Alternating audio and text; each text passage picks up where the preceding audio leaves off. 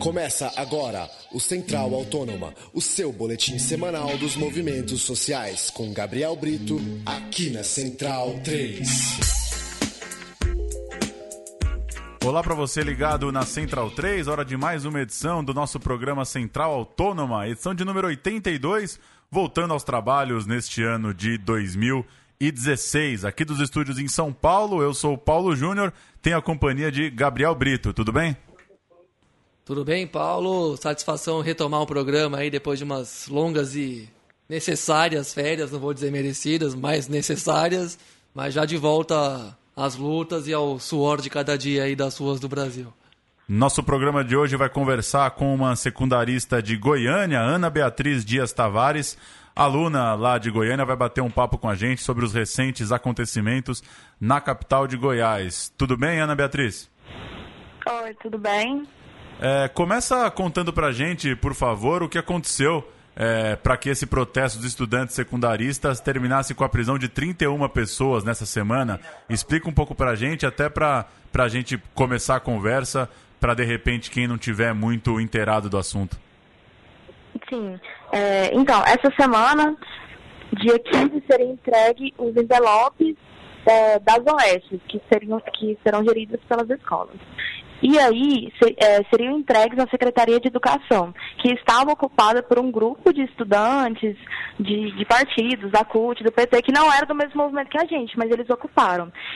Só que o governo mudou o local da entrega do envelope para um, um, centro cultural, Oscar Niemeyer, sem avisar ninguém. E isso foi totalmente ilegal.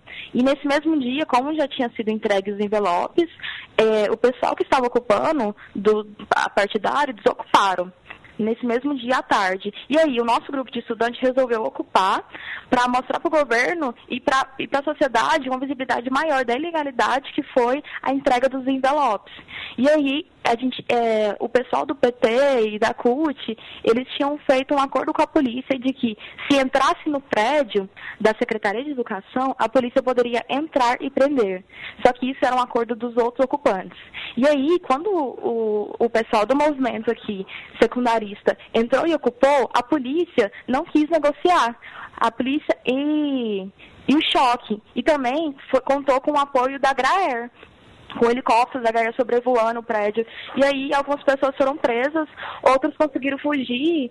Tinha alguns professores que não estavam na ocupação, mas a polícia fez uma casinha para eles, falaram, olha, vamos ali ver os estudantes sendo presos, só para você acompanhar como testemunha. E acabou que eles foram presos também. É, certo, Beatriz. E, bom, como é que estão essas pessoas que foram presas no, agora, nesse momento? Qual tipo, qual o grau, o tamanho da solidariedade que tem recebido da sociedade aí em Goiânia, enfim, como é que está a situação desses, dessas pessoas? Nossa, a gente conseguiu divulgar bastante isso. Ontem eles foram soltos, porque a gente conseguiu fazer uma mobilização na porta do fórum, que estava tendo audiência de custódia dos, dos 18 maiores de idade, porque os menores foram no DEPAI os pais foram buscar. E aí a gente conseguiu uma divulgação muito grande. A gente foi na UFG, que tinha muitos estudantes da UFG, e professor mesmo, professor de História, Rafael Sade. E, e a gente conseguiu conversar com o reitor da UFG para ceder um ônibus para levar os alunos até o fórum. E lá a gente conseguiu fazer uma manifestação na porta, eles não queriam deixar a gente entrar, mas a gente fez na porta mesmo e soltaram os presos. E Beatriz, como que você resumiria as ações do governo goiano é, nesse sentido de dividir a gestão de várias escolas entre polícia militar e organizações sociais de cunho privado? Conta um pouco é, por que, que isso está acontecendo e como que isso está acontecendo. Isso é um acordo que o governo faz com, com os empresários, porque o Marconi Pereira ele ganhou as eleições com a ajuda dos empresários. E aí ele quer dar a nossa educação para esses empresários. Porque, assim, as OS, a gente conseguiu um arquivo agora que mostra é, a corrupção que acontece. Porque já tem OS na saúde, eles querem colocar agora na educação, e a gente conseguiu a prova de que as, as OS que estão licitadas para gerir as escolas, nenhuma tem capacidade.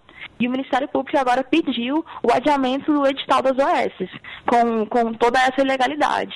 E é, em Goiás é onde se encontra a maior, o maior número de escolas militares aqui. E o Marconi, o, o governador, ele coloca a escola militar para perseguir professores. Há pouco tempo atrás, antes da gente ocupar as escolas, ele militarizou oito escolas de professores que estavam em um ato dele, e aí ele mapeou esses professores e militarizou a escola que esses professores trabalhavam.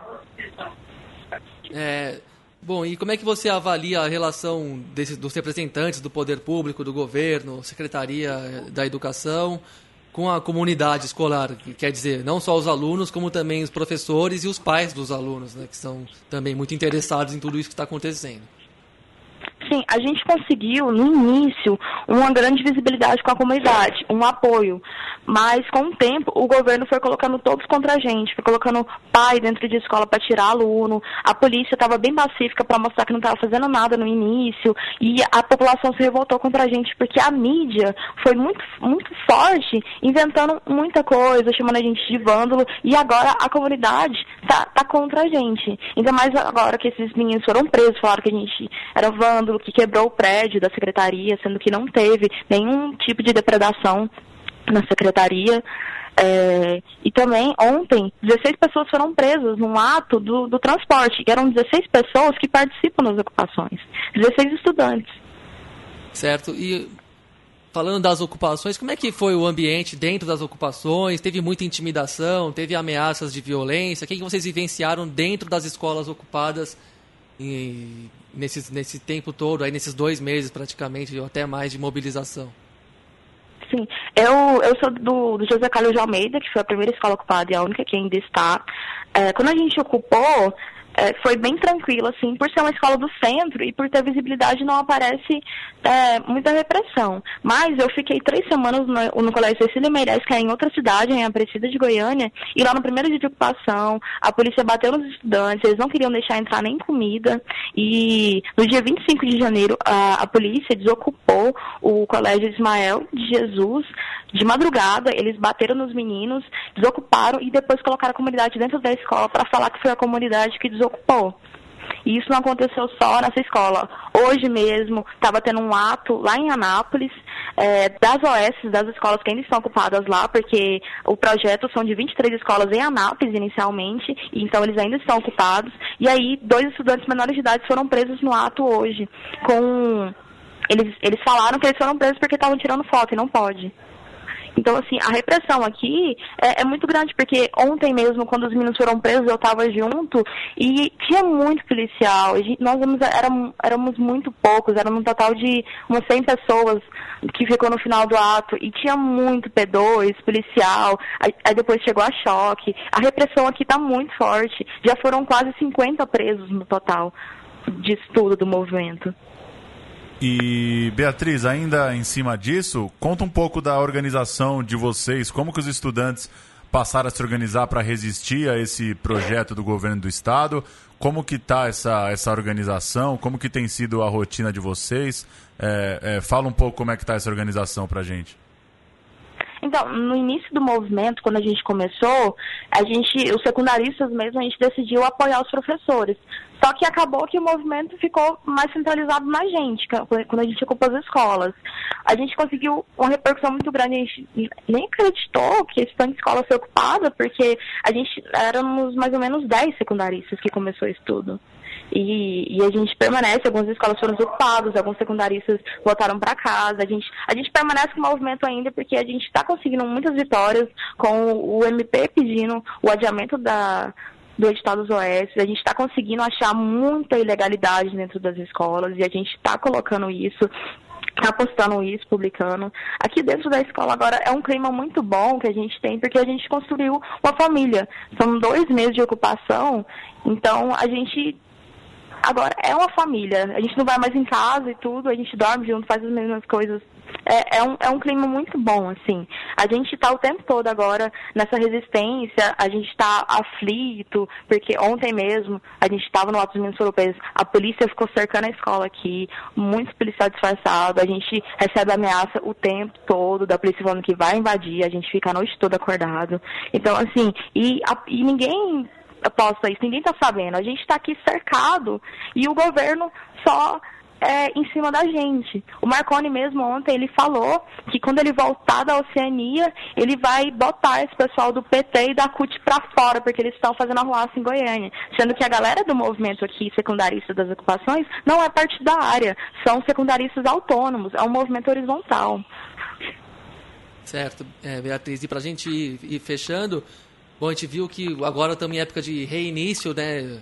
das atividades escolares, começa o ano letivo. Aqui em São Paulo a gente passou por um processo muito semelhante, com muitas escolas ocupadas, e nessa volta, nesse retorno às aulas, a gente já se constata que mais de mil salas foram fechadas, alunos foram deslocados de escola Sim. sem serem avisados. Então, diante disso, desse quadro e, de, e, desse parâmetro daqui de São Paulo, o que, que você espera para o ano letivo e para a educação em, no estado de Goiás nos próximos tempos aí? Oi, peraí, eu não entendi. É, o que, que você espera, né, diante de tudo isso que a gente comentou e do que acontece em São Paulo? O que você espera para esse ano letivo que acaba de começar em Goiás e para a educação ah. pública por aí, de modo geral?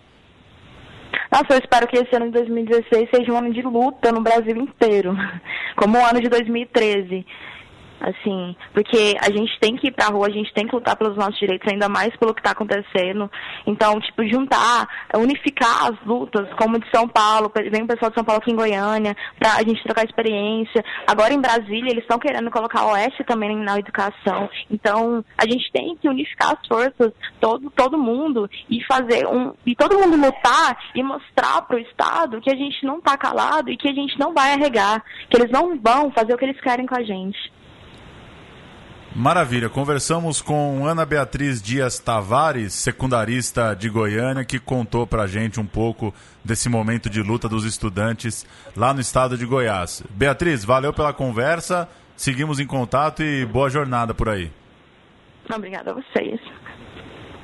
Obrigado, Beatriz. Até uma próxima e boa sorte. Falou. Valeu, Gabriel Brito. Voltando 2016, seguindo nessa pauta da educação pública. É, voltando sem muitas novidades, né? Educação pública seguindo a toada da precarização geral de tudo que é público no Brasil, precarização seguida de privatização. E no caso do Brasil, que é um, vamos dizer assim, rapidamente para encerrar o programa, mas um país de organização econômica mais tardia, mais, mais deficiente, mais desigual onde vem essa privatização, não raramente, na verdade quase uma regra, vem junto uma militarização. Né? Os casos das escolas de Goiás, onde até o terrorismo de Estado se, se faz presente, é, é muito escancarado e a promiscuidade também, né? porque só para citar uma informação, em Anápolis já teve licitação das escolas, de três escolas. Uma ficou na, organiza, na organização social comandada por Maria do Rosário, não confundir com a ministra, e sim uma ex-reitora da Federal de Goiás. Outra, e é que é aliada do governo, obviamente. Outra é de José Isécias, que também é ex-reitor da UEG, né, a Universidade Estadual de Goiás, que já foi condenada por corrupção e mesmo assim ganhou licitação. E é um escritório de.